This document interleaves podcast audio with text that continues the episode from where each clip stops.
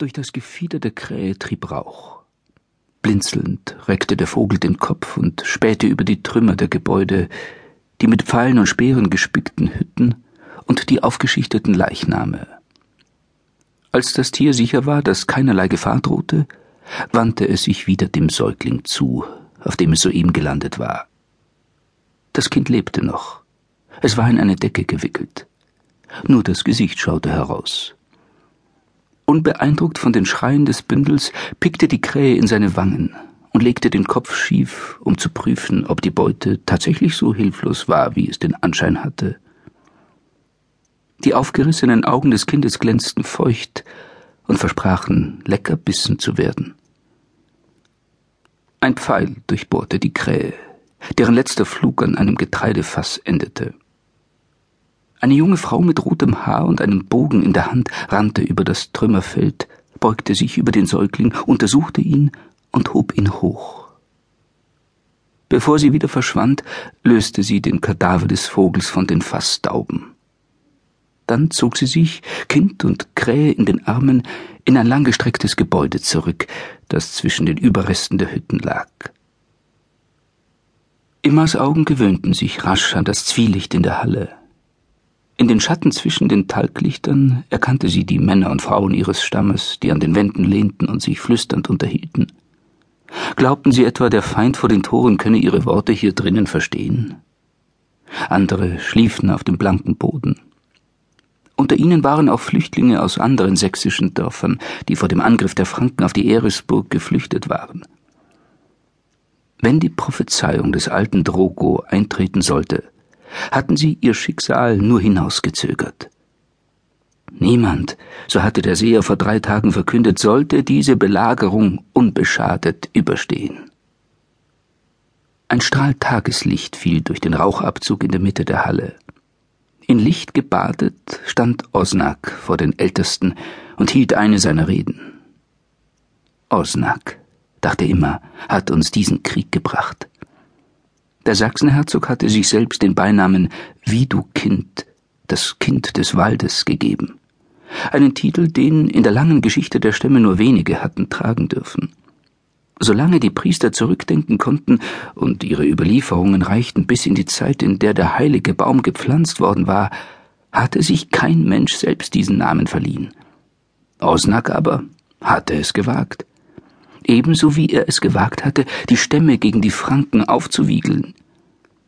Und jetzt waren die Dörfer verwüstet, die Brüder und Schwestern tot oder versklavt, und die letzten der einst so stolzen Sachsen kauerten sich in dieser Feste zusammen und warteten auf das Ende.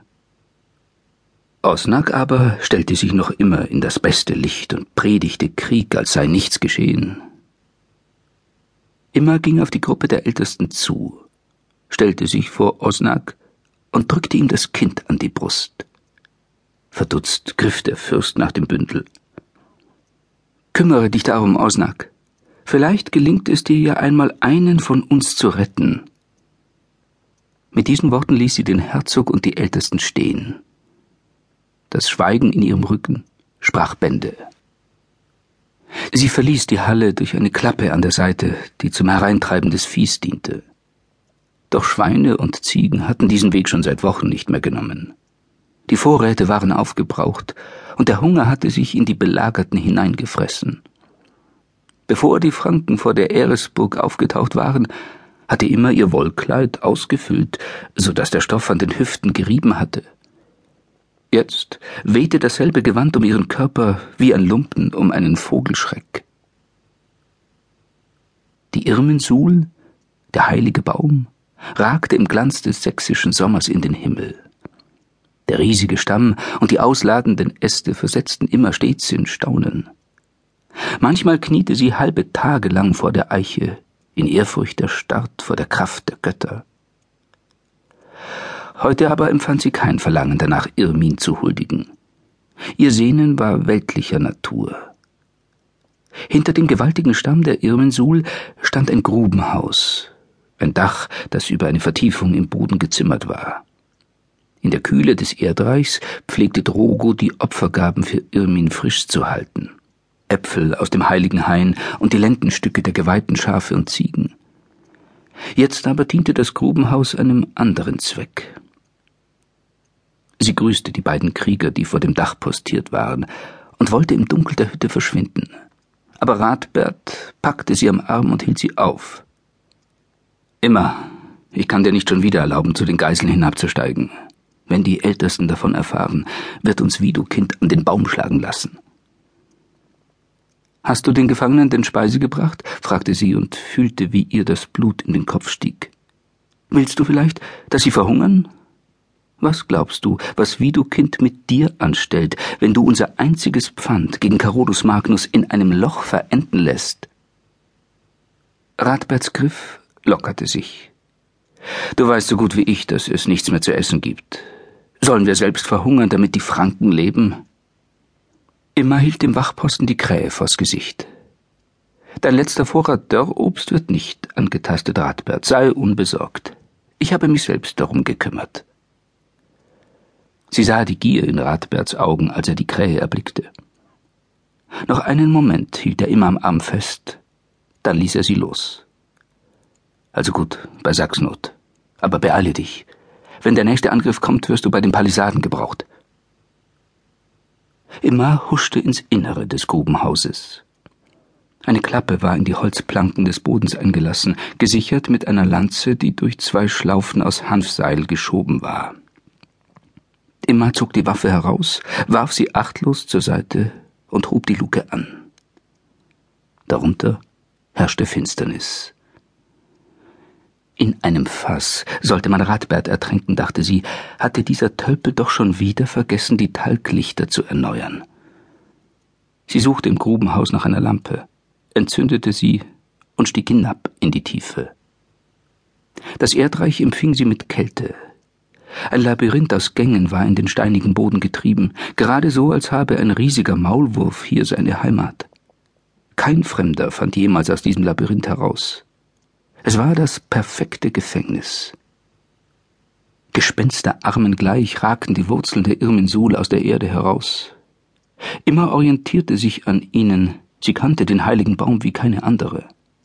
Nur die Priester waren noch vertrauter mit dem Koloss, der seit Menschengedenken auf der Eresburg wuchs und wuchs, Wahrzeichen der Sachsen und zugleich jener Ort, an dem die Götter an Festtagen auf die Erde herabsteigen. Kein Wunder, dass die Franken den Baum fällen wollten. Damit wäre der Untergang des alten Glaubens besiegelt. Ebenso wie der Triumph des Christentums, jener neuen Religion, die immer auf eine ihr unheimliche Art faszinierte. Isaak, rief sie in die Dunkelheit hinein, während sie durch die verwinkelten Gänge huschte. Isaak! Die Stille, die immer entgegenschlug, beunruhigte sie. War Isaak etwas geschehen? Unmöglich. Niemand würde sich in dieser Situation an einer Fürstengeisel vergreifen. Sie sah den Lichtschimmer erst, als sie schon vor der Nische stand. Isaak hockte auf dem Boden, seinen roten Umhang zu einem Lager ausgebreitet und hatte den Kopf über etwas Glitzerndes gesenkt. Hatte er sie denn gar nicht gehört? Isaac, sagte immer noch einmal, und sie wäre nicht verwundert gewesen, hätte er von seiner Beschäftigung nicht aufgesehen. Aber Isaac hob den Kopf. Trotz der spärlichen Beleuchtung konnte sie jeden Zug seines Gesichtes ausmachen. Die dunklen Haare fielen ihm bis über die Schultern hinab. Sie waren das Zeichen des fränkischen Adels. Die Haltung war selbst nach Wochen in diesem Loch noch herrschaftlich. Seine Hände stark und sanft, seine Augen leuchtend grün. Immer sog die modrige Luft ein. Woher hast du das Licht? fragte sie. Zunderschwamm, Harz und Holz. Von allem findet man hier unten genug. Was es nicht gibt, er zeigte auf einen mit Silberbeschlägen verzierten Beutel an seinem Gürtel, hat der praktische Mensch selbst in der Tasche. Immer verkniff sich ein Schmunzeln und stellte das Talglicht auf den Boden. Hier ist helleres Licht. Seit du hier bist, ist es heller. Sie sah sich verlegen in der Dunkelheit um. In anderen, weit entfernten Nischen dieses Labyrinths hockten drei weitere Männer und warteten darauf, dass Carolus